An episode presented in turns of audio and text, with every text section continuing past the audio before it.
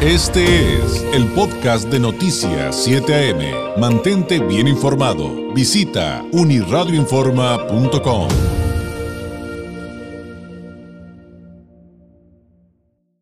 Encontramos eh, un desglose sumamente interesante de eh, un, un, estudio que hace el barómetro de Edelman respecto a la confianza que le tenemos los mexicanos, por ejemplo, a las empresas versus a la confianza que le tenemos a quienes eh, administran eh, nuestros destinos en, en, la vida pública, o sea, a, los líderes gubernamentales, pues.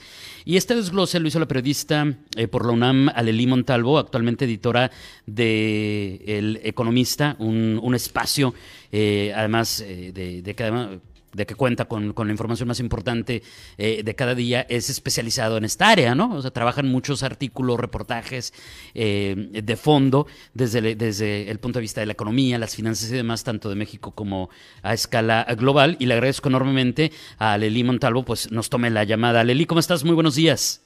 Hola, buenos días, David. Saludos a ti de tu auditorio. Muchas gracias por el espacio.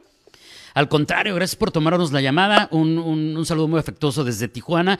Oye, para contextualizar, eh, creo que sería bien importante entender eh, en qué consisten en términos generales eh, estos dos conceptos. El barómetro de confianza de Edelman, que de repente escuchamos que es muy famoso, es muy recurrido, tiene también un, un prestigio interesante, y, y, el, y ya específicamente Aleli, pues el barómetro de confianza 2021.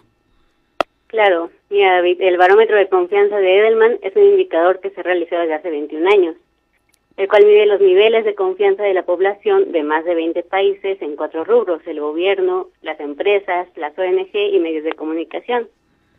En cuanto al barómetro de confianza de 2021, para el cual este año se recabaron los datos de octubre a noviembre de 2020, se sondeó a más de 33 mil personas a través de una encuesta en línea. De estos encuestados, 1.150 pertenecían a la población en general en 28 países y 200 encuestados eran definidos como público informado en cada país, excepto en China y Estados Unidos, que la muestra fue de 500 encuestados para público informado. Muy bien. Perfecto. Ahora, eh, en, en, el estudio más reciente, que es el que revisamos, desglosaste y analizaste, Aleli, llama mucho la atención que, que, a pesar de que hay un discurso público eh, que, bueno, yo lo percibo de toda la vida, ¿no? De, que, que de repente sataniza al empresariado o, al rico, al millonario, hay una, hay una confianza mayor en términos generales de los mexicanos hacia este sector, eh, pero ¿en qué sentido es esa confianza y en qué proporción respecto a lo que decía al inicio, ¿no? Otros actores sociales como eh, lo, los que están en el poder de, de los gobiernos, ¿no? Bueno, la pregunta me parece importante. La confianza que refleja en sí el estudio es más bien local, porque los encuestados tienen una, bueno, reflejaron una confianza mayor a que las cabezas de estas empresas puedan resolver alguna problemática de ende social, a que el gobierno pueda hacer lo correcto en estas situaciones. Tanto es así que un alto número de encuestados reflejó el temor de que en este contexto de crisis de la pandemia, los funcionarios de gobierno estén tratando de engañar a través de declaraciones falsas o exageraciones, acentuando así pues el estado actual de la infodemia. En cuanto a, eh, digamos que los datos eh, con, con otros mm, sectores, el barómetro mostró una baja en casi todos los rubros, ¿no? De, de los que mencionaba. Eh, eh, en la encuesta anterior que se hizo del de, barómetro, no en 2020, los medios de comunicación tienen una aceptación del 60% y, y en, en el actual bajaron a 53%. En las ONG, a pesar de que es el segundo puesto de mayor confianza entre los mexicanos eh, en esta edición, eh, baja a 8%, pasando del 75% de confianza al 67%. Eh, eh, el nivel con mayor confianza que, que da el estudio es al, a las empresas como tal, ¿no? Es, este ya, eh, ya les da un 71% de aprobación con un aumento de, de 1%, ¿no? O sea, fue como el, el, el único rubro que, que, que aumentó. Y como te lo comento, el gobierno en este sentido está en un terreno de desconfianza. Solamente 44% de los sondeados muestra confianza en, en esta institución, en, esta edición. Ya.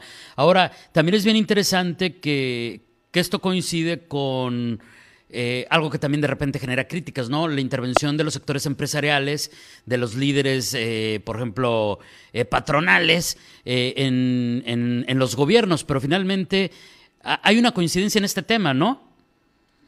Sí, así es. Pero, como te lo digo, o sea, pues lo que refleja es justo que, que los mexicanos confiamos en, en, en, las personas que están liderando las empresas donde trabajamos. Eso, eso está sumamente interesante. Ahora, un tema recurrente, Aleli, ha sido el de la infodemia. Hemos hablado mucho, creo que todos los medios, y es nuestra responsabilidad ponerlo sobre la mesa y la responsabilidad que nos toca, eh, y, creo que es justo hablar del tema de la infodemia en México. ¿Qué hay respecto a qué plataforma o plataformas son fuentes que se consideran confiables? Bueno, estudio arroja que los mexicanos confiamos más en la información que encontramos en los motores de búsqueda, sea Google, Yahoo, Firefox, con un 70% de aceptación, a diferencia del 62% que confía en los medios tradicionales. Eh, y en el reporte también se ve, aunque bajo, una confianza del 47% de que las personas confían en, la información que encuentran en redes sociales, sea Facebook, Twitter, LinkedIn. Ya, sí, que es, que es un temazo también. En este mismo asunto de la infodemia, eh, supongo que entonces debería de haber, Aleli, algunos eh, puntos o recomendaciones, si les podemos llamar así, de buenos hábitos de consumo de información para quienes nos ven y nos escuchan, que de repente dices, bueno, ok, entiendo lo de la infodemia, entiendo lo de la confiabilidad, ¿por qué confiar en este, en el otro? Pero ¿cuáles serían esos buenos hábitos? Bueno, para ser una persona con buenos hábitos de consumo de información, eh, debes de consultar frecuentemente las noticias, eh, evitar el eco de las noticias que frecuentas, digamos, eh, por ejemplo, una noticia que tiene impacto a nivel nacional es reproducida por líderes de opinión, que en varias ocasiones tienen sus propios intereses. Entonces, una persona que se informa bien puede apoyarse de los argumentos del comunicador sin que estos influyan en su propia opinión o sin que modifique la realidad de los hechos. Eh, también se tiene que, o sea, un punto importante también es verificar la información que, que, que se recibe, ¿no? Y y no replicar esa información si no está validada, ¿no? Si, si, si no tenemos como la certeza de que es cierta.